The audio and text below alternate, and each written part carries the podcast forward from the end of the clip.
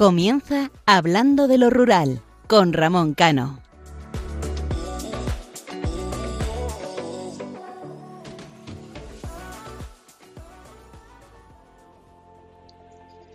Muy buenas noches, queridos oyentes. La memoria es de los bienes más preciados que tiene el ser humano. Eh, llega el verano y aunque uno esté centrado en su trabajo, su familia, amigos, incluso las vacaciones para aquellos que tengan el lujo de poder permitírselas, pues siempre nos vienen recuerdos, a pesar de, esa vida tan ajetreada eh, y en casos estresantes que llevamos. Y con más motivo cuando ya sí que nos han anunciado de manera oficial que ese programa mítico del verano como era el Grand Prix vuelve, con alguna excepción, según los tiempos que corren, pero vuelve. Eh, pues les voy a decir, queridos oyentes, que yo lo recuerdo, eh, este programa, y sobre todo el verano, como disfrutábamos, eh, con muchísima emoción y nostalgia. Seguramente este tipo de reflexión ya la comentábamos, si no recuerdo mal, en el mes de julio del año pasado, también hablábamos de, de este programa. Pero hoy quería aquí recordarlo. Eh, la editorial mía era totalmente otra, diferente, pero me había sucedido unas cosas ahí preciosas eh, hace unos días y justo eh, pues me llegó a la memoria lo del Grand Prix y ahora lo vais a entender. En, pues, en mis nuevas responsabilidades que, que ocupo estaba organizando un evento de esos que a mí tantos me gustan, que es de recuperar ciertas tradiciones, en este caso en mi pueblo. Y estaba hablando con una de esas personas, de esos locos enamorados, que lo vive, que lo siente y que pelea por intentar conseguirlo. Eh, pues después de una conversación un poco fría, porque era la primera vez que, hablaba con él, pero llena de, ilusión por ver cómo dos personas, cada uno desde una postura, querían recuperar una tradición, pues al día siguiente me volví a llamar.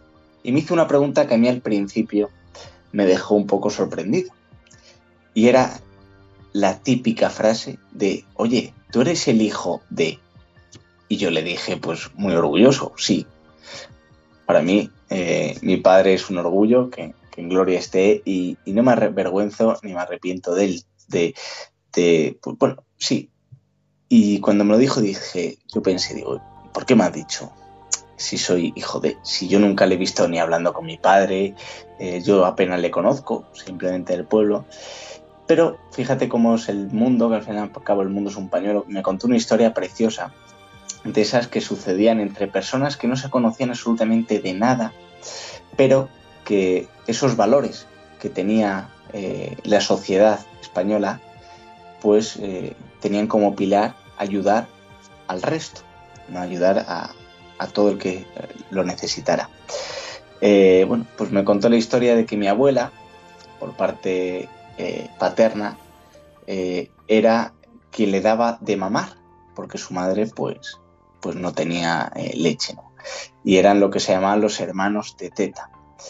Y me contaba la historia de que con mi padre, con mis tíos, con mis abuelos, pues tienen una relación enorme y yo la desconocía totalmente. Fíjate yo le llamaba por un tema de, trabajo y al fin y al cabo eh, ahí hay una unión que, desconocía. Y cuando la contaba mi abuela, eh, todo esto, mi abuela ya con 99 años, pues eh, la dio una ilusión grandísima. Y además me contó mucho más ¿no? de, todo esto. Y, esa, y luego el día siguiente me envió una foto de los años 70 en la cual estaba mi padre con su estilo que tenía, con su clase y con, y con su arte, junto a mis tíos y abuelas, realizando eh, unas tareas en, en la finca. ¿Y por qué cuento toda esta historia que tiene que ver con el Grand Prix? Porque el Grand Prix era ese momento en el que en verano se cenaba pronto para que luego mm, los que éramos más pequeñines pues pudiéramos salir a jugar por el pueblo y cuando llegaba la hora del Grand Prix se reunía toda la familia. Y Mm, pues me ha venido a la mente eh, esos momentos en los que yo disfrutaba de mi padre viendo el Grand Prix, su vaquilla, cómo se caían con los troncos. Incluso sé que aquí nuestro amigo y colaborador Isaac, ya lo comentó, estuvo en el Grand Prix. Y yo una de las eh, gracias que siempre comentábamos era imagínate si mi pueblo fuera el Grand Prix, ¿quiénes irían? De todos aquellos mozos que había, que ahora pues por desgracia eh, cada vez la gente pues, va cumpliendo años y ya no tenemos tanta juventud como había anteriormente. Eh, ver el que era nuestro programa favorito era de verdad todo un privilegio viéndolo con los ojos eh, ahora mismo y la verdad que a veces que poco lo valorábamos. ¿no? Me imagino que como esta historia eh, tendréis vosotros otras muchas. Yo recuerdo también la recogida de las cerezas que se hacía en familia, cómo se disfrutaba una cosa como de la otra. Pero sobre todo lo que quiero transmitir es eh, que muchas veces las desgracias pasan sin, sin que lo sepamos. Eh, de repente.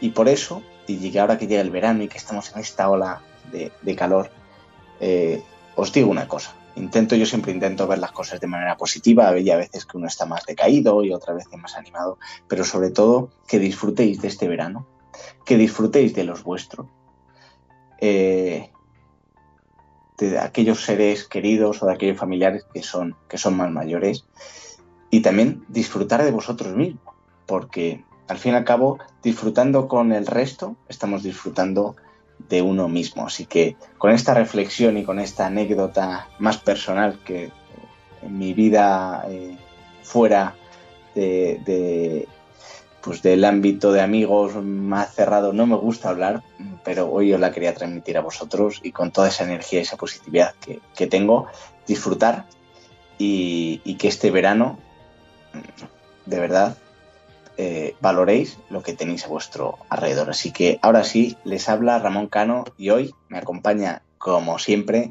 Isaac Palomares. Les recuerdo que nuestro programa es cada 15 días, los domingos de 12 de la noche a 1 de la madrugada, aquí en Radio María tiene una cita con Hablando de lo Rural. Y para todos aquellos que quieran interactuar con nosotros y participar, que además ya les dimos protagonismo en el programa anterior, lo pueden hacer a través de nuestro correo electrónico hablando de lo rural arroba radiomaria.es.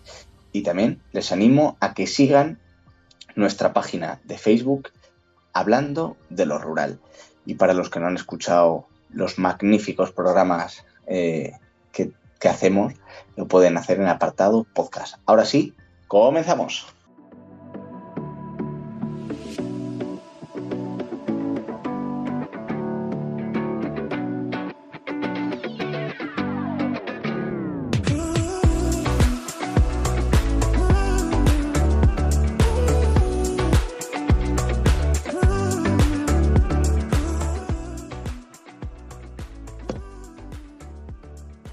Cómo no, vamos a saludar a ese colaborador fiel, Isaac. Muy buenas noches.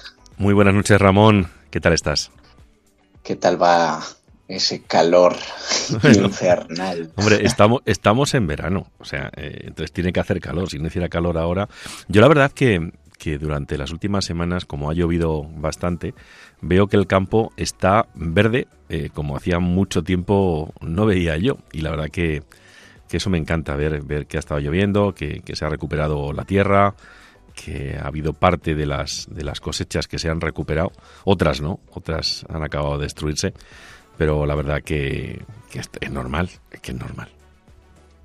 Yo si te digo la verdad, yo prefiero el frío y la lluvia al calor.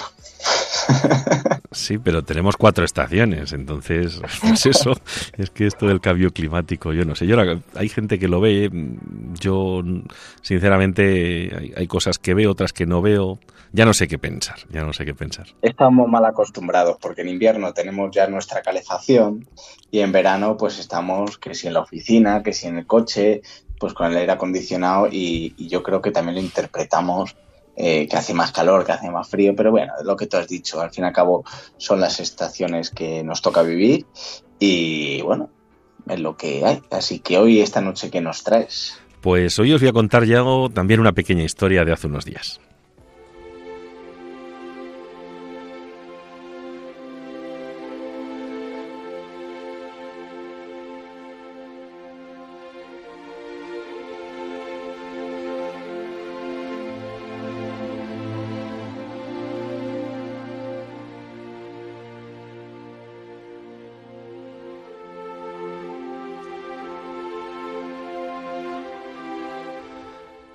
Vocación de servicio, sacrificio, humildad, generosidad, empatía.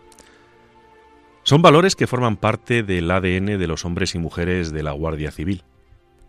Esos que, a lomos de sus caballos, galopan por los caminos de la vida. Por los caminos de este mundo tan complicado, tan difícil. Por los caminos de la mal llamada España vaciada.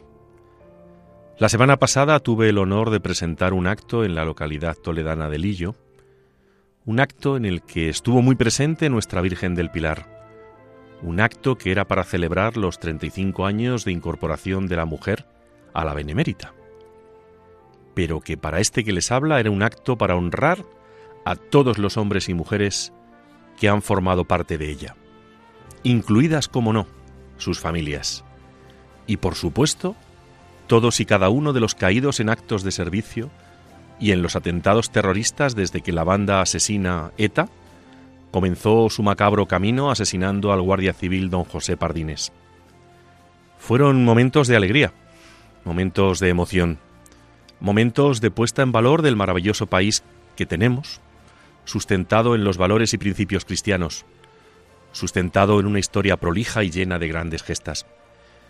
Pero hay varios momentos que no quiero dejar de pasar por alto. El primero, el momento en que los padres de dos guardias civiles asesinados en el año 2000 en Sallen de Gallego, en Huesca, Irene Fernández y José Ángel de Jesús Encinas subieron al escenario del Auditorio Municipal de Lillo para recoger un merecido reconocimiento hacia ellos. O cuando una compañera de Damaso Guillén, que murió hace unos meses por salvar la, la vida de unos niños en una carrera ciclista, subió también para recoger ese merecido reconocimiento. Fueron unos momentos en que todos en pie, con lágrimas en los ojos, no podíamos dejar de aplaudir y de llorar. Y el otro, el momento en que al terminar el acto, me marchaba como hacen ellos cuando cumplen con su servicio, siempre serenos en el peligro. Me iba de forma anónima, pero arropado por algunos amigos que estuvieron presentes, como mi buen amigo Paco Toro, Ángeles Pedraza, Miguel Folguera o, como no, Bernardo J. Aguilar. En ese momento una joven teniente de la Guardia Civil se me acercó cuando caminaba por el sol toledano y me dio la mano agradeciéndome lo que había hecho y dicho allí, agradeciéndome el haberle puesto el vello de punta a ella, haberles emocionado a los que asistieron.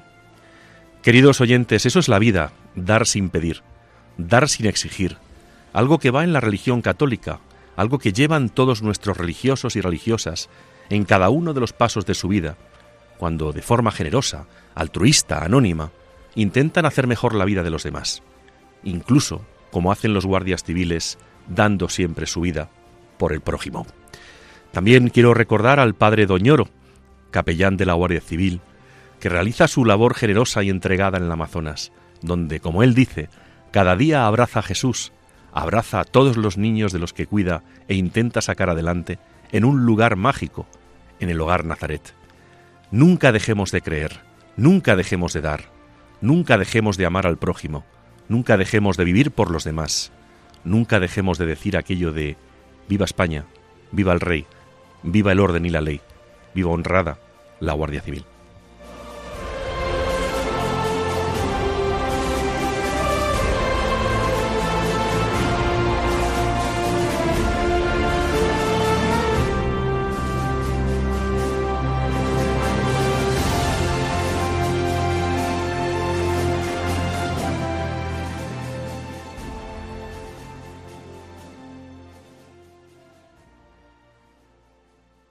Después de esta magnífica editorial de Isaacs hacia un cuerpo al cual en el medio rural, como bien ha dicho, eh, tenemos muchísimo aprecio y sobre todo que es necesario, comenzamos con el programa y seguimos por esa extensa tierra como es Andalucía y vamos a comenzar por la provincia de Jaén. Y antes de hablar de sus magníficos pueblos, vamos a escuchar la canción Andaluces de Jaén del grupo Harcha.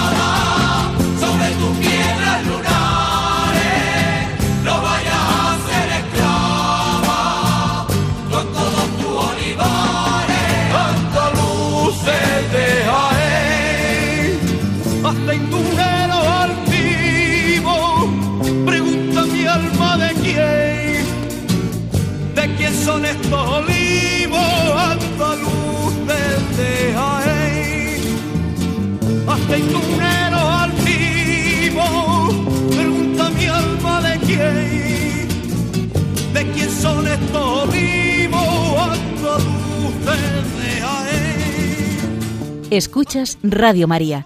Esto es Hablando de lo Rural, un programa de Ramón Cano.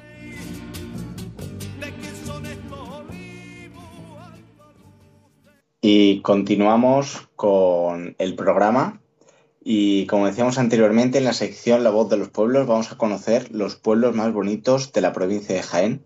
Y como segunda parte entrevistaremos al que fuera portero de Real Madrid, Miguel Ángel González, para eh, comentar una lucha que sufren eh, muchos eh, de nuestros ciudadanos, entre ellos él, que es como la enfermedad, la ELA. Y vamos a comenzar, Isaac, con el primer pueblo seleccionado de los pueblos más bonitos de la provincia. Segura de la Sierra. Segura de la Sierra se encuentra a 1140 metros de altitud, en una zona con una impresionante sierra de gran riqueza natural. Este municipio cuenta con varios pequeños núcleos habitados dispersos que le van a seducir por la belleza de sus enclaves paisajísticos. Si les gusta la naturaleza, durante su estancia eh, no pueden dejar de visitar el Parque Natural Sierras de Cazorla, Segura y Las Villas. Además, este pueblo está considerado conjunto histórico-artístico y entre su patrimonio arquitectónico hemos de destacar la casa de Jorge Manrique del siglo XVI y su castillo fundado en la época de dominación islámica. Con una larga historia a sus espaldas, que incluye diversas restauraciones, en la actualidad es un interesante espacio museístico y centro de interpretación. Finalmente, merece la pena visitar los baños árabes, uno de los pocos que se conservan en la provincia y que se supone datan de los siglos XI y XII. Cazorla es otro de los pueblos que ver en la provincia de Jaén, ya que nos ofrece la combinación perfecta de patrimonio natural y monumental para disfrutar de experiencias únicas durante la estancia en Cazorla. Esta localidad se encuentra entre campos de olivos, como bien decía la canción, enmarcada por la Sierra de Jaén al fondo. Si recorre las calles empinadas de su casco antiguo descubrirás sus casas nobles y monumentos que le han valido la consideración de bien de interés cultural. El castillo de Yedra es una de las visitas obligadas de este pueblo, ya que además es la sede del Museo de Artes y Costumbres Populares del Alto Guadalquivir. Igualmente, la lista de lugares a conocer en Cazorla incluye los palacios de las cadenas y de la vicaría y la plaza de Santa María o las iglesias de San José, San Francisco o del Carmen, entre otras. Si te gusta la naturaleza no puedes irte de Cazorla sin hacer las rutas de senderismo o de bicicleta por el Parque Natural de las Sierras de Cazorla, Segura y Las Villas. Baños de la Encina. Este pueblo es uno de los más pintorescos de toda la provincia, sobre todo por sus casas de piedra labrada, su iglesia y su castillo, declarado monumento nacional. El castillo de Baños de la Encina es uno de los más antiguos e interesantes de toda Europa. Construido en, 1968, es una construcción imponente desde cuya terraza se puede contemplar el bonito paisaje de Sierra Morena. Asimismo, no pueden dejar de marcharse de esta localidad sin visitar su casco antiguo, considerado bien de interés cultural, la iglesia de San Mateo y las ermitas de Jesús del Camino y Jesús el Llano. Baeza, no puede faltar en la lista de los pueblos más bonitos de Jaén. Su patrimonio histórico y artístico es tan importante que ha sido declarado conjunto histórico artístico. Destaca especialmente por su legado renacentista declarado Patrimonio de la Humanidad por la UNESCO.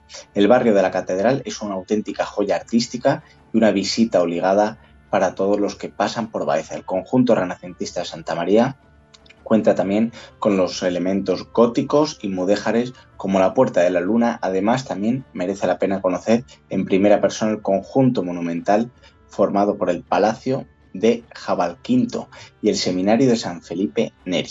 Asimismo, eh, recorriendo las calles de la localidad llenas de casas solariegas y palacetes, puedes llegar a visitar la antigua universidad donde Antonio Machado dio clases cuando el edificio era usado como instituto. Finalmente, no podemos dejar de incluir en la larga lista de conjuntos monumentales de Baeza los palacios y casas construidos en torno a la plaza de Cándido Elorza.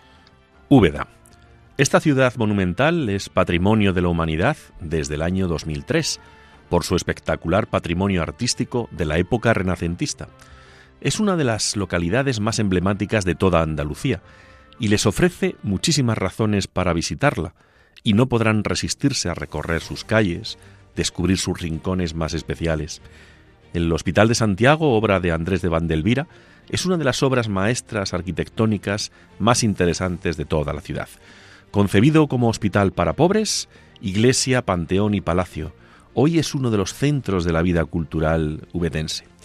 La lista de visitas imprescindibles de esta ciudad jienense incluye la plaza de Vázquez de Molina, una de las renacentistas más bellas de España, la Sacra Capilla del Salvador y la Iglesia del Salvador, donde podrán contemplar un impresionante Cristo de Alonso de Berruguete. Alcalá la Real, el casco antiguo de esta localidad jienense, está declarado bien de interés cultural. Cuenta con impresionantes construcciones que te sorprenderán con solamente dar un paseo por sus calles. El castillo de Fortaleza de la Mota es sin duda el protagonista de Alcalá la Real. Se corresponde con el modelo clásico de ciudad musulmana de la época de Al-Ándalus y dispone de varios círculos de murallas. También merece la pena que visitéis la iglesia mayor albacial, con una extraordinaria decoración eh, interior de estilo eh, plateresco. La Iruela este pintoresco pueblo se encuentra a pocos kilómetros de Cazorla y les ofrece visitas espectaculares sobre la Sierra de Cazorla, Segura y las villas. Se trata de una pequeña villa llena de encanto, con estrechas calles y una parroquia que sorprende por su campanario. Igualmente, merece la pena que se acerquen a conocer la torre del castillo, restaurada para que puedan subir hasta arriba del todo y contemplar el impresionante paisaje del pueblo y su entorno natural. Aldea Quemada, este municipio se encuentra al norte de la provincia de Jaén, en tierras de Sierra Morena. Su paisaje lleno de vegetación es uno de sus principales atractivos y destaca especialmente por el paraje natural de la cascada de la Cimbarra. Este espacio tiene un accidentado relieve gracias al que nos ofrece paisajes de extraordinaria belleza. También merece la pena que os acerquéis a conocer el arte rupestre de la tabla de Pochico y los farollones de la Cimbarra. Alcaudete. A solamente 20 minutos de Alcalá Real se encuentra Alcaudete, otro de los pueblos más bonitos de la provincia de Jaén. Durante el recorrido por esta localidad, merece la pena que presten atención a la iglesia de Santa María la Mayor, declarada monumento histórico artístico. Su alta torre y la variedad de estilos de su fachada son dos de sus grandes atractivos. También en este pueblo se conserva un castillo, Castillo Palacio, la iglesia renacentista de San Pablo y el templo manierista de la Encarnación, entre otras valiosas construcciones históricas. Hornos. Este pueblo de Jaén cuenta con el privilegio de estar situado dentro del Parque Natural de las Sierras de la Cazorla, Segura y las Villas, un espacio, como decíamos anteriormente, de gran valor ecológico e impresionante belleza. El municipio cuenta con diversas aldeas, repartidas por todo el término municipal, al igual que el principio que comentaba del primer pueblo que comentaba Isaac, y lugares eh, recónditos de gran belleza y carácter rural que son verdaderamente remansos de paz. Eh, También tenemos que visitar el castillo de origen musulmán y declarado bien de interés cultural, así como la iglesia parroquial de la Asunción. Martos. Los orígenes de esta ciudad de la provincia de Jaén se remontan a la prehistoria. La distribución de sus calles viene marcada por la imponente peña que domina la localidad y que ha hecho que su casco histórico esté formado por estrechas calles, empinadas y angostas, que le dan una personalidad única. Durante el recorrido por Martos no pueden dejar de visitar el Castillo de la Peña, las torres de la Almedina y el homenaje, y el edificio de la antigua cárcel del Cabildo, entre otras impresionantes construcciones históricas. Y una vez finalizado eh, ese recorrido por los pueblos más bonitos de la provincia de Jaén, os vamos a dejar con un pequeño trozo de la canción de Ecos del Rocío Jaén antes de pasar con la entrevista.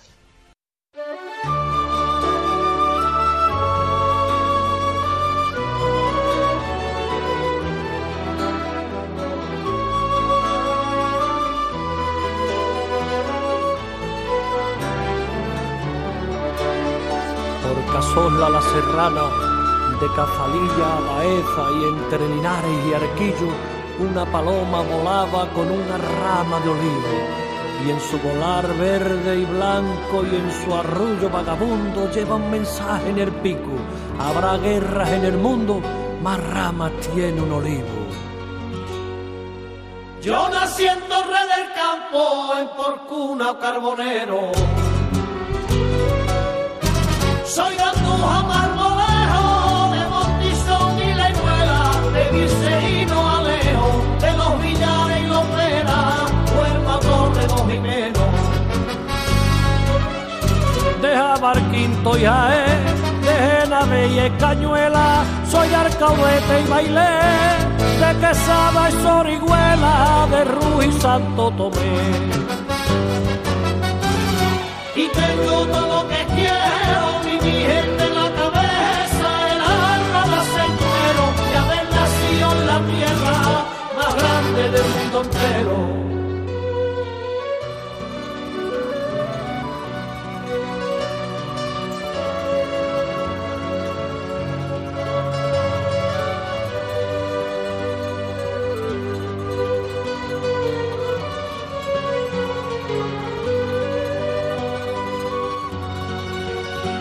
Voló de horno y la guardia hasta Fuensanta de Marto. De Fraile y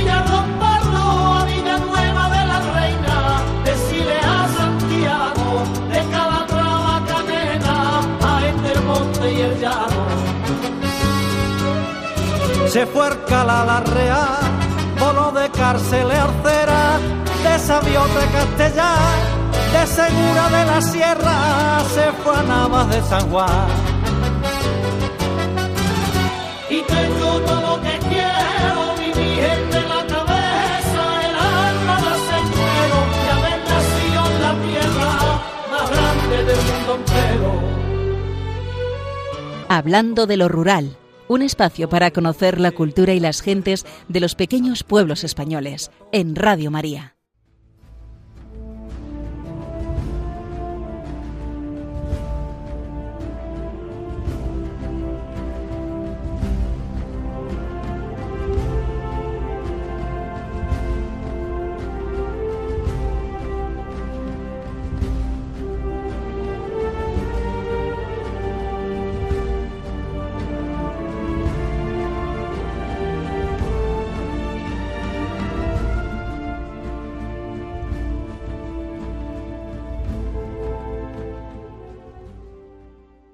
Pues queridos oyentes, como decíamos al comienzo del programa, en la entrevista del día hablaremos de una enfermedad que cada vez es más diagnosticada, como es el ELA.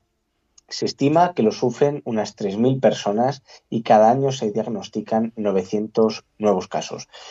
Eh, el ELA es la esclerosis lateral amiotrófica. Es una enfermedad progresiva del sistema nervioso que afecta a las neuronas en el cerebro y la médula espinal y causa la pérdida del control muscular. Hoy entrevistamos a un grande del fútbol, eh, a uno de los porteros del mejor club del mundo, Isaac, perdóname, pero tenemos a Miguel Ángel González Suárez del Real Madrid. Disputó un total de 346 partidos, fue internacional con España en 18 ocasiones. En su palmarés destacan dos copas de la UEFA, ocho ligas, cinco copas de España y una copa de la liga.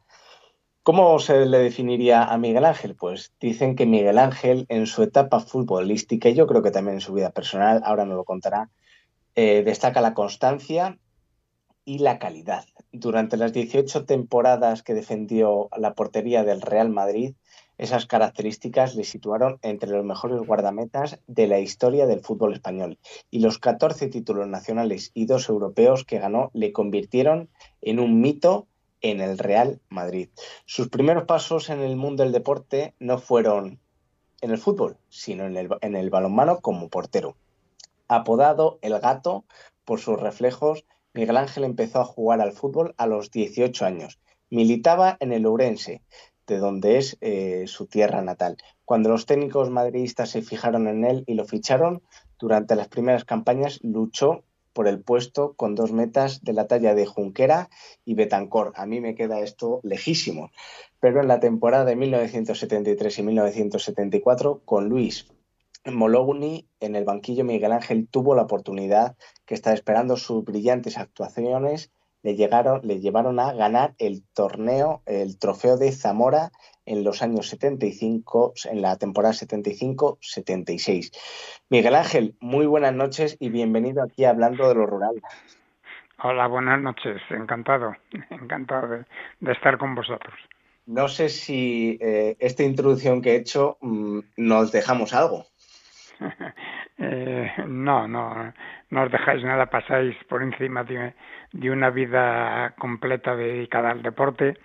Y bueno, eh, he jugado al baloncesto, eh, yo llegué al fútbol más del baloncesto que del balonmano, eh, hice mis pinitos en el balonmano, pero era jugador de baloncesto hasta los 17 años.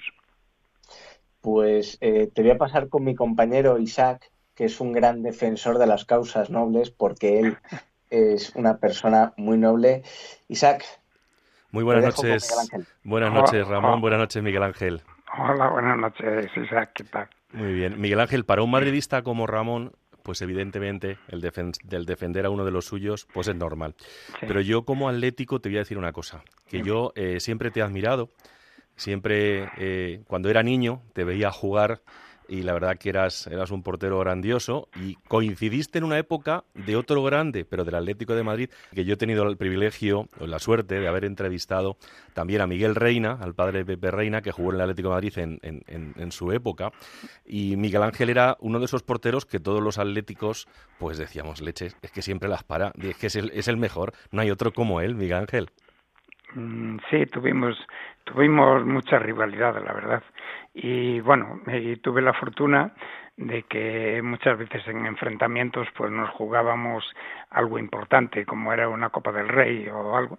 Y bueno eh, recuerdo una que ganamos en, en el campo en el campo del Manzanares ganamos por penaltis y bueno, mm, tuve la suerte de parar alguno y entonces eh, la afición de la Leti siempre me tuvo así un poco. No, pues yo te tengo mucho cariño, eso que conste. Además tengo mi padre que es muy madridista y mi hijo Rodrigo que es más madridista todavía, o sea que no hay ningún Yo soy un atlético raro, yo no soy antimadridista. Miguel Ángel, es de agradecer. Eh, ¿Qué, recuerdas de tus, de tus comienzos? Porque evidentemente comienzas en, en tu ciudad, en, en Orense, y llegas al Real Madrid. ¿Y qué sientes cuando llegas a Chamartín y dices, ya estoy aquí eh, y a ver ahora qué pasa con mi vida? Mm, no, bueno, ya estoy aquí. No lo pensé. Yo cuando vine de, de mi tierra, en realidad había jugado al fútbol dos, dos temporadas, porque antes ya dije que jugaba baloncesto. Entonces me encontré en Madrid y me encontré un poco perdido no es lo mismo vivir en Orense que vivir en Madrid, ¿no? Tuve la suerte, vamos, la suerte. Tuve la fortuna de que me enviaron a, a Castellón, eh, fui cedido un año a Castellón, estuve jugando en Castellón y allí pues me, me acostumbré a estar fuera de casa y, bueno, al estar fuera de casa te vas haciendo la idea de que tienes que trabajar, que trabajar para conseguir algo. ¿Qué ha cambiado del, del fútbol de, de, tu época al fútbol de ahora? Porque esta, esta misma pregunta se la hice tanto a Miguel Reina como a Luis Pereira y los dos me decían que el fútbol de ahora es mucho más físico que, que el de vuestra época y que los jugadores de entonces eran mucho más técnicos que los de ahora. Mm, bueno, eh, ahora son mucho más físicos porque la preparación que ellos tienen, la dedicación, digamos, las atenciones que tienen los jugadores de hoy en día no tienen nada que ver con las atenciones que teníamos nosotros y con la preparación que hacíamos nosotros. Entonces, bueno, era un fútbol diferente, pero, pero, pero bueno, tenía, yo creo que tenía la misma emoción o más emoción eh, en nuestra época que, que ahora. ¿Recuerdas el primer partido que jugaste con el Madrid en el, en el Bernabéu? Pues, pues no sé, no sé cuál fue en el Bernabéu, no sé, de los primeros sí recuerdo eh, que fue contra el Celta, un partido que, que bueno, mm, yo como era un equipo gallego, el Miguel Muñoz consideró oportuno ponerme ese día a mí en, a jugar y, recuerdo que ganamos 3-1, le ganamos al Celta y fue de los primeros partidos que yo jugué, que jugué completos en el, en el Bernabéu. Uh -huh. Y el primer título que ganas con el Madrid, ¿qué se siente ganando un título con, con el que dicen que es el equipo más grande del mundo? Yo era muy, vamos, no era muy, muy escandaloso, muy efusivo en mis celebraciones. Yo terminaba los partidos, me tranquilizaba porque jugar en el Real Madrid de portero era una responsabilidad muy grande. Es un equipo muy difícil porque el equipo siempre juega al ataque, a ganar y el portero tiene que estar muy concentrado durante todo el partido. Entonces yo, cuando terminaba el partido y conseguíamos un triunfo, me alegraba como todos mis compañeros, pero digamos que lo, lo llevaba más internamente. La alegría la llevaba más internamente. No hacía mucha, muchos gestos ni muchas celebraciones externas. Eras un portero muy sobrio y muy serio, se puede decir. Sí, Sí, se puede decir, me lo dice hasta la familia, me lo ha dicho, hasta la familia porque, bueno, cuando vienes de una, de, de una provincia y te encuentras en, en Madrid y sabes las dificultades que tienes eh, para conseguir lo que quieres, que es jugar en un equipo tan grande como era el Real Madrid, y tenía unos compañeros extraordinarios, dije, o te haces serio y trabajas y te concentras en tu trabajo, o no vas a conseguir absolutamente nada. Entonces me, me, me fui haciendo de un carácter serio, concentrado y trabajador, y, y eso fue lo, lo que me dio Sí, porque yo en, en las colecciones de cromos que, que, hacía cuando era pequeño, en ninguna salía sonriendo. Siempre estabas sobrio, serio. Concentrado. Muy concentrado. Muy concentrado, sí. Sí, es cierto.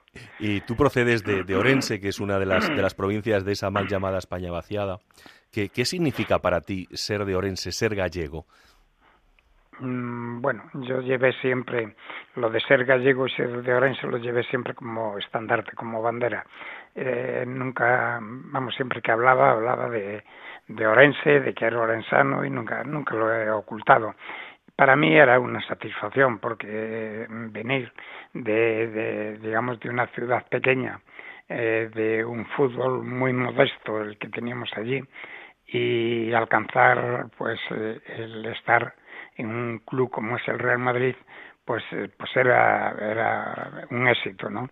Entonces, eh, vamos, siempre fui consciente de que si tenía que representar a alguien, tenía que representar a Orense, pero con trabajo, con humildad y, y tratando de conseguir los mayores éxitos. Uh -huh. Y de, del, del, Real Madrid saltas a, a la selección española, fuiste internacional durante 18 partidos y fuiste el portero de la selección española en Argentina 78, un gallego que llega al país donde hay donde había muchísimos gallegos. Eso eso qué supuso para ti? Para mí supuso una sorpresa de ver eh, todos los gallegos, bueno, y todos los españoles. Había también eh, de otras eh, de otras comunidades pero sí es cierto que había la casa gallega allí en Argentina fue fue un descubrimiento para mí enorme porque me agasajaron de tal manera que, que nunca olvidaré el trato que me dieron allí en Argentina a mí la casa gallega. Terminas tu, tu carrera profesional como, como portero en Primera División en el año 86, ¿no es así? Sí, en el, sí, en el año 86, en la temporada, en la temporada 84-85, eh, jugando un partido en Gijón, me rompí, vamos, se, me rompieron la tibia y el peroné, y entonces eh, estuve un año eh, peleando contra la lesión y al final terminé recuperándome, pero al terminar la temporada, pues eh, Ramón Mendoza y el gerente del club me ofrecieron el, el quedarme como delegado del primer equipo y entonces acepté la oferta y, y, me retiré del fútbol, aunque tenía ganas, tenía ganas de seguir jugando. Eh, fuiste delegado, pero tuviste una ocupación dentro del club, que me lo han chivado a mí, que fue la de preparar a los porteros de, de, la casa, ¿no? Sí, bueno, en el club después estuve cinco años como delegado del primer equipo, después me, me nombraron director de la ciudad deportiva, pero a la vez eh, me hice, bueno, me, cuando vino Capello en su primera época me reclamó para que entrenase a los porteros que tenía en plantilla y a partir de eso pues estuve entrenando a los porteros durante muchas temporadas y al final terminé pues eh, estando un poco de responsable de, de, la sección de, porteros de la cantera de la cantera del Real Madrid. ¿Qué se siente cuando, cuando alguien tan grande como tú, alguien que ha estado en el Real Madrid, alguien que ha estado en la selección española, que ha ganado tantos títulos, y se pone a enseñar a unos chavales que llegan al equipo con unas ganas enormes de comerse el mundo, de ser eh, el portero titular de, del equipo en el cual tú habías defendido los, los tres palos? ¿Qué supone eso para ti? Para mí supuso, supuso mucho porque, bueno, yo mm, lo que había aprendido, eh, antes eh, teníamos, digamos, una preparación muy diferente a la preparación que tienen ahora. Ahora hay entrenadores de porteros. En mi época no había entrenadores de porteros. Había entrenadores que trabajaban con nosotros, pero no habían sido porteros, y pero tenían tanta ilusión como, como el que más, ¿no? Pero era de agradecer y siempre lo he agradecido pero mm, yo me fijaba más en, en los compañeros para ver en los entrenamientos las cosas que estaban bien hechas por su parte, pues eran las cosas que yo tenía que copiar y las que le salían mal, pues eran las cosas que tenía que evitar. Y así fui aprendiendo. Cuando llegué a, a esa situación de entrenador de, de chicos, pues intenté intenté que no tuviesen ese problema de tener que estar aprendiendo de los fallos de los demás sino yo pues les avisaba de lo que era de lo que venía y de lo que lo que podían mejorar. Es es una situación difícil para trabajar con, con chicos jóvenes porque ellos eh, siempre siempre piensan que cuando tú le corriges, le dices algo, si tienen el digamos la manía ya asentada, eh, asegurada, pues les cuesta mucho corregirla. Y bueno, había que convencerles de que cuando le corriges algo es porque quieres que sea mejor portero, no por no para llevarte tú el título, sino para que él alcance un nivel superior al, al que podía tener su entrenador. Pues aquellos chavales eh, como digo muchas veces, ahora que no nos oye nadie, te voy a contar un secreto. Aquellos chavales siguen guardando un recuerdo de ti impresionante y de hecho esta noche nos está escuchando alguien que, que entrenaste tú, que, que, preparaste tú, que fue un portero del segundo equipo, que es mi amigo Chema Olivo. Chema Olivo es de la época de Contreras y de Cano, no sé si la, si la ah, recuerdas. Sí, sí, lo recuerdo. vino de Cuenca, del Conquense, un porterazo, y esta noche nos está escuchando. Y cuando se enteró que esta noche ibas a estar con nosotros, pues la verdad, no sé si se le saltaron las lágrimas, pero creo que estuvo a punto. ¿eh? Sí, yo la verdad que he entregado, me entregué, me entregué cuando fui entrenador de porteros, me entregué a ellos porque porque yo llegué con con, con mucha humildad al Real Madrid tuve que aprender, tuve que aprender muchas cosas y claro, esas cosas que he aprendido me gustaba transmitirlas a los chicos para que para que consiguiesen ser importantes en esto del fútbol.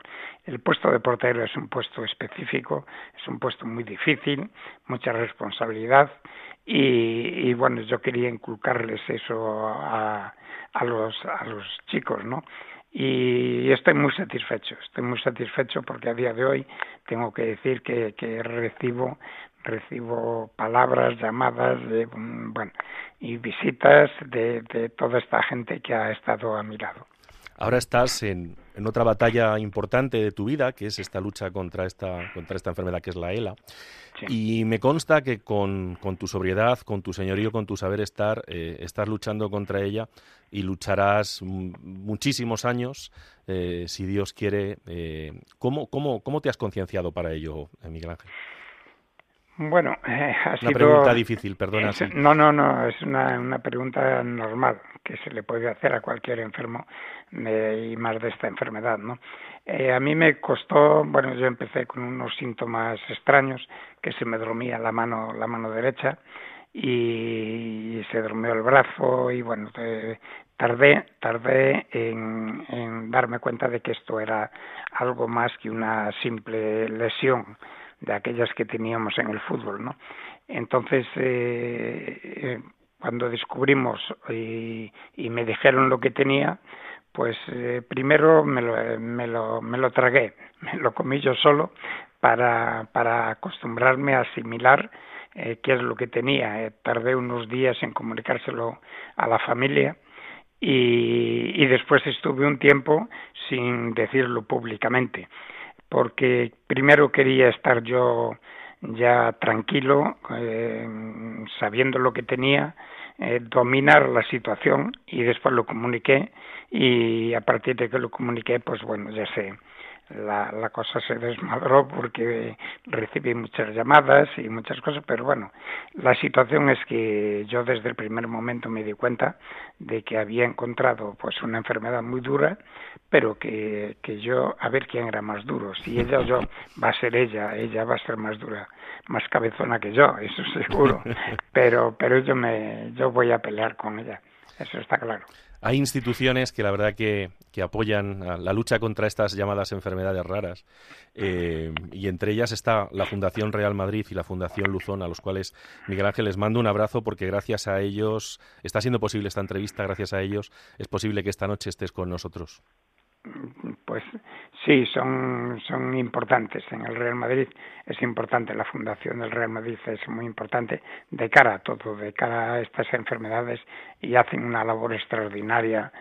Eh, y la Fundación Luzón, ¿qué voy a decir de ella? Desde, desde el momento que se crea una fundación eh, para luchar, para trabajar, para, para reclamar, para pedir, para yo creo que hasta para rogar que, que se atiendan estas cosas, mm, pues pues hombre hay que hay que valorar la, la fundación. Lo que es triste, lo que es triste y lo dije y lo digo siempre es que sean instituciones privadas las que tengan que hacer estas labores, ¿no?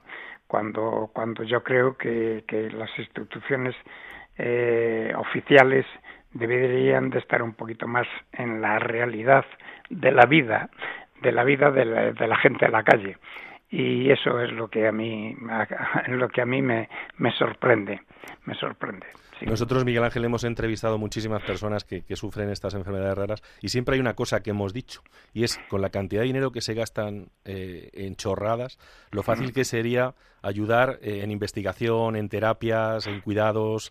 Yo creo que no es tan difícil y ahora que va a empezar una campaña electoral, yo creo que uno de los... Aquí no somos un, un programa político, por supuesto, pero una de las cosas, una de las ideas para, para mejorar la vida de los demás creo que sería que se invirtiera más en investigación y, y en cuidados. Yo no soy, yo no soy político tampoco. Yo no soy político, pero soy un poco realista y sé cómo vivimos y qué, es lo que hacemos. Eh, yo, mm, por la cantidad de, gente, de enfermos que hay, sé que hay otras enfermedades también raras, pero vamos a ver eh, si, si hacemos un cálculo. Eh, yo mm, digo 4.000 enfermos en toda España. Eh, si, como dicen en la, en la autonomía gallega en Galicia dice que ayudan con mil euros mensuales a cada enfermo de ELA, si eso lo hicieran en el plano español, en todo el Estado español, eh, vamos a hablar de 4.000 enfermos, vamos a hablar de que dentro de un presupuesto del Estado, una ayuda familiar de 1.000 euros al mes suponen eh, 48 millones de euros. eh, si, si dices, pues vamos a dar el, el doble eh, para la investigación, la mitad para ayuda familiar y la otra mitad para investigación. Estamos hablando de alrededor de 100 millones de euros. Eso en un presupuesto estatal al año eh, es una ruina. Por favor, yo, yo creo que no. Yo creo que no. Es, es hacer las cosas bien y pensar dónde se gasta eh, positivamente el dinero y donde se gasta en muchas chorradas que, que, que el ser humano no necesita posiblemente eh, en estos momentos. Pues querido Miguel Ángel González, el tiempo en la radio vuela. Yo la verdad que estaríamos hablando contigo horas y horas y horas. Pero para terminar esta entrevista te voy a hacer una promesa. Mira, yo cada día cuando llego a mi trabajo, yo soy abogado, trabajo en un despacho de abogados, justo enfrente de mi despacho está el Cristo de la Salud. Ah. Y casi siempre entro al Cristo de la Salud a pedir por los míos, eh, a pedir por toda la gente que sufre este tipo de enfermedades raras que han pasado por, por nuestros micrófonos. Y a partir de ahora, quiero que sepas que una de las personas por las que voy a pedir desde hoy para siempre va a ser por ti. Gracias, muchísimas gracias, Isaac. Un abrazo enorme. Aquí nos tienes y de- dentro de poquito te volveremos a llamar para seguir hablando de fútbol y de más anécdotas de tu carrera deportiva. Ramón, ¿estás por ahí? Sí, estoy por aquí escuchando la magnífica entrevista eh, que te ha hecho Isaac Miguel Ángel y desde aquí, la verdad que un abrazo eh, muy fuerte. Sí, yo quiero mandar una, quiero mandar un abrazo también a todos mis compañeros, porque ahora tengo otro equipo, tengo otro equipo, todos los enfermos de ELA son compañeros míos de plantilla, entonces le, le querría mandar un- una fuerza enorme, todo el ánimo que, que se pueda tener, que yo tengo, y se lo mando a ellos para que, para que traten de superar sus momentos malos. Pues querido amigo, un abrazo inmenso y seguimos y seguimos comunicándonos. Muchas gracias. Hasta Muchas pronto. gracias. Gracias. Hasta pronto. Hasta pronto. Hasta luego.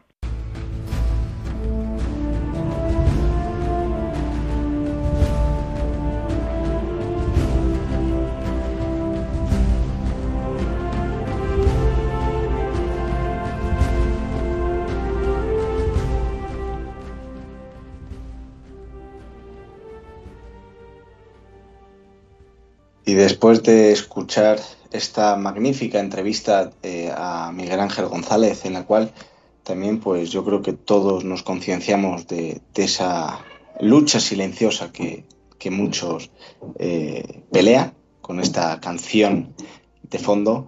eh, Isaac, vamos a ir eh, despidiendo este magnífico programa que hemos tenido de todo. Yo creo que parece que fuera verano, ¿quién lo diría? Ahora ha sido un programa bastante completo y bueno, después de escuchar las palabras de Miguel Ángel, pues espero que la gente se conciencie más, porque además la ELA es una enfermedad que afecta a gente de todo tipo, a gente en pueblos, en ciudades. En España hay cerca de 4.000 afectados y creo que es importante que se tome conciencia de la situación que pasa la gente enferma, la gente que tiene cualquier tipo de enfermedad, rara y no rara, y, y esta sociedad pues camine hacia donde debe hacerlo y- y ayudar a los que lo necesitan. Efectivamente, así que Isaac, muchísimas gracias una noche más por estar aquí en Hablando de lo Rural y queridos oyentes, en 15 días nos vemos. Hasta pronto.